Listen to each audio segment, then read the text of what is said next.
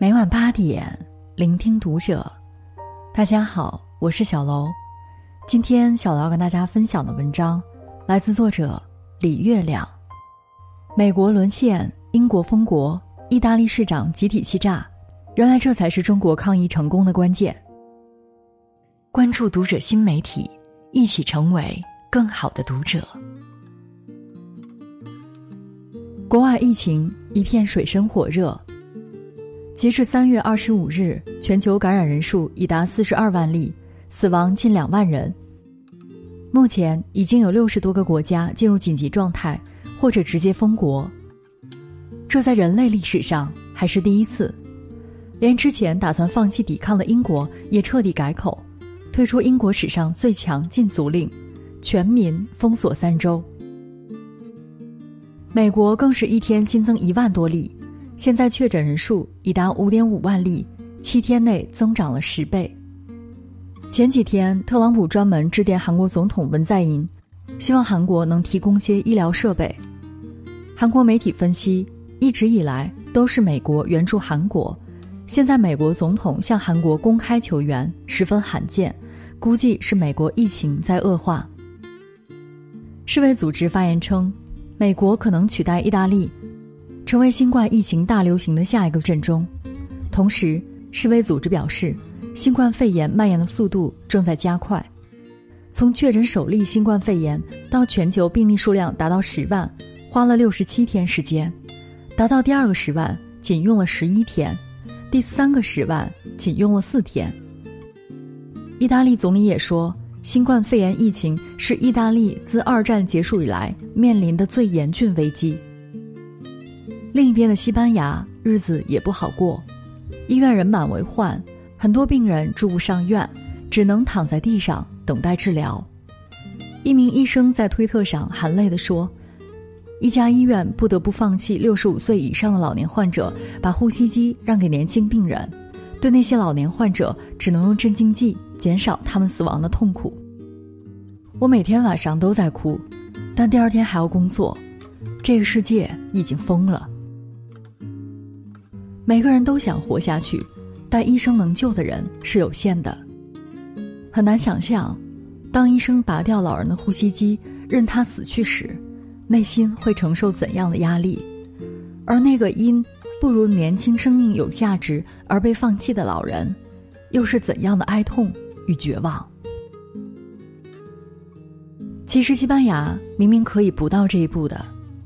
二月底，在中国抗疫四十多天后。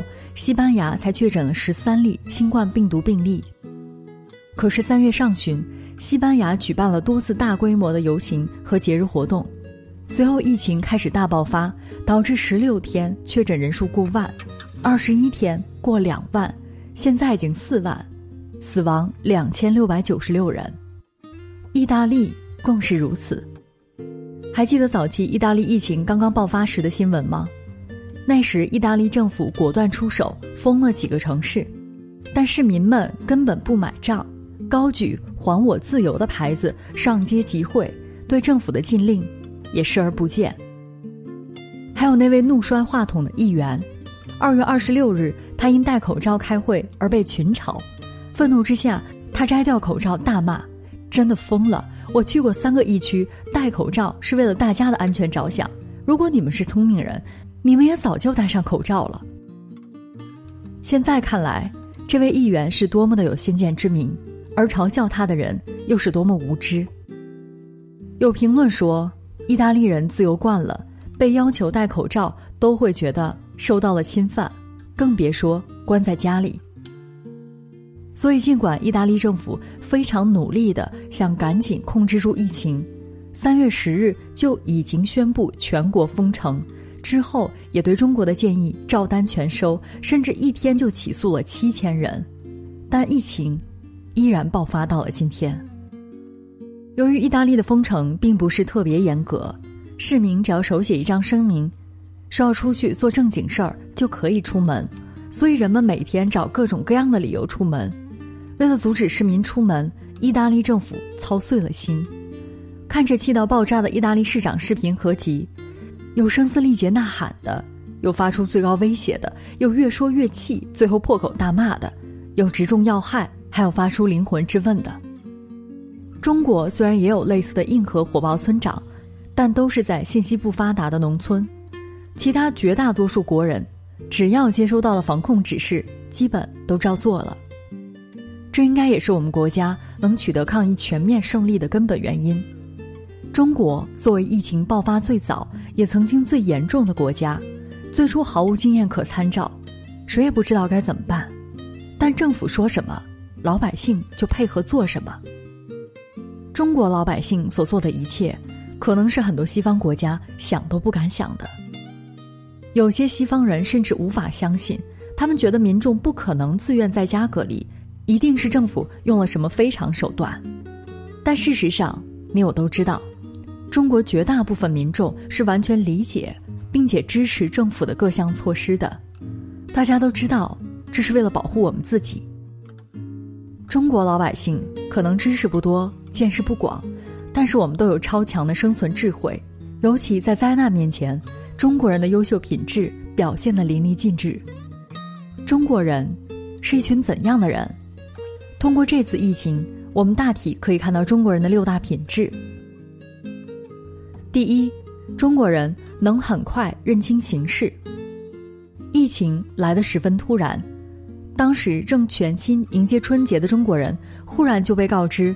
要全体抗疫了，但人们反应神速，几天时间，全民都戴起了口罩，十四亿人基本都乖乖关门闭户，闷在了家里，因为我们都迅速明白了这个病是怎么回事儿，明白了这么做最能保障自己的健康，这是中国人审时度势的能力，是历经几千年文明修炼出来的高级智慧。第二，中国人乐观又灵活。本来是要欢欢喜喜过大年的，突然计划全被打乱了，走亲访友的、出门旅行的、回家团圆的，全都不能如愿了。但人们也没有太沮丧、太抱怨，大家立刻调整计划，转身就自己在家乐乐呵呵的玩了起来。一场疫情让人们学会了许多神技能：做美食、做手工、玩游戏、跳广场舞，玩得不亦乐乎，还各种自我调侃。这就是中国人的灵活和乐观，他们不顽固不任性，懂得顺势而为。他们无法都去一线参与救援，但基本都可以做好自己。第三，中国人有大局观和牺牲精神。疫情前夕，情况危急，一线需要支援，谁都知道危险，但依然有大量的医护人员、公安干警、社区工作者毫不畏惧的。顶了上去。那时每天都被类似的请战书刷屏，话语朴实，但特别触动人心。迎难而上，遇险无畏，这其实并不是人的本性，但中国人自古就具备了这种精神。也正是因此，我们才历经无数灾难，依然强盛于世。第四，中国人有家国情怀。我之前写过，疫情初期。物资奇缺，无数海外华人第一时间组织起来，全世界淘口罩、防护服，一箱一箱背回中国。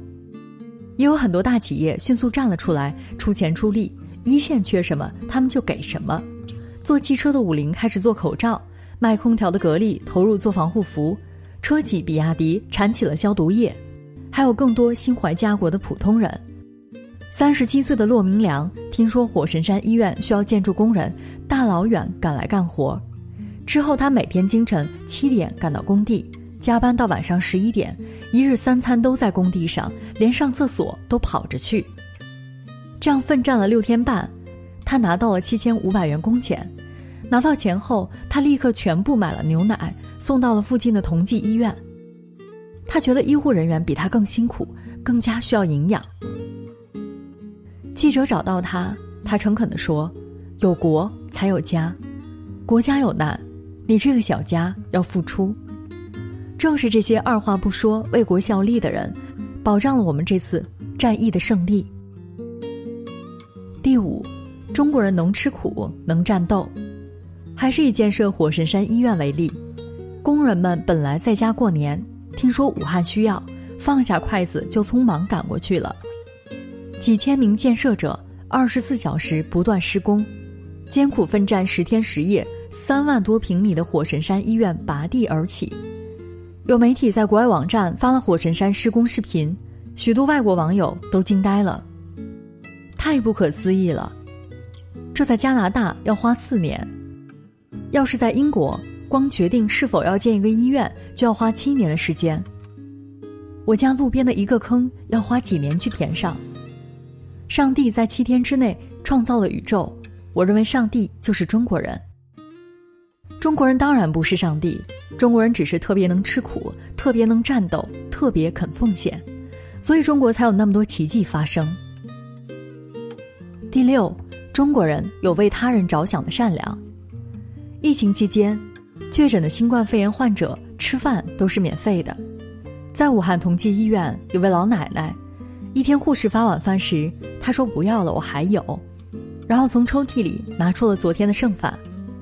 护士劝奶奶吃新饭，她操着方言说：“我们来看病不花一分钱，虽说不掏钱，但这是国家的钱。你叫我把吃剩的倒了，我舍不得。我年纪大了，做不了太多贡献了，我要给国家省点粮食。这是最淳朴的中国老百姓，骨子里流淌着中国味儿的善良。别人对他的好，他都念着，他也一心想做点什么。”回报别人的好，这样的奶奶，中国有千千万万个。还有一位叫李宝山的山东司机，疫情期间，他开着大卡车为武汉送菜，无意间遇到记者，他咬着煎饼，特别质朴地说：“没钱可以出力是吧？”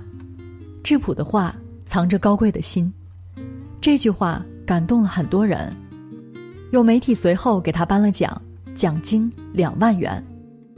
没想到这个大汉得知后忽然哭了，说：“非常感谢你们，帮我把钱捐给没有爹娘的孩子吧。我四五岁就成孤儿了，我受过的罪我知道。”一个山东汉子两次感动中国。像这样善良的普通人，中国还有千千万万个，平常我们也察觉不到，但这次疫情一来，无数个这样的中国好人忽然冒了出来。其中情谊感人至深。中国人真的了不起，中国人总是在最艰难的时候迸发出最闪光的品质。我们有集体意识，有生存智慧，我们有勇敢善良的大多数，有坚韧顽强的大多数。我们逢山开路，遇水架桥，遇到再大麻烦都有办法咬牙过关。为什么中国这次能迅速控制疫情？为什么中国能用世界百分之七的耕地养活世界百分之二十二的人口？为什么四大文明古国只有中华文明完整的延续？为什么中国在被列强侵略、遍体鳞伤后，只用了几十年就又一次奇迹崛起？你可以从深植在每个中国人骨髓里的中国精神中找到答案。千百年来，我们一直为自己是中国人而骄傲。而这次，我们终于知道，为什么中国人值得骄傲。因为中国人真的了不起。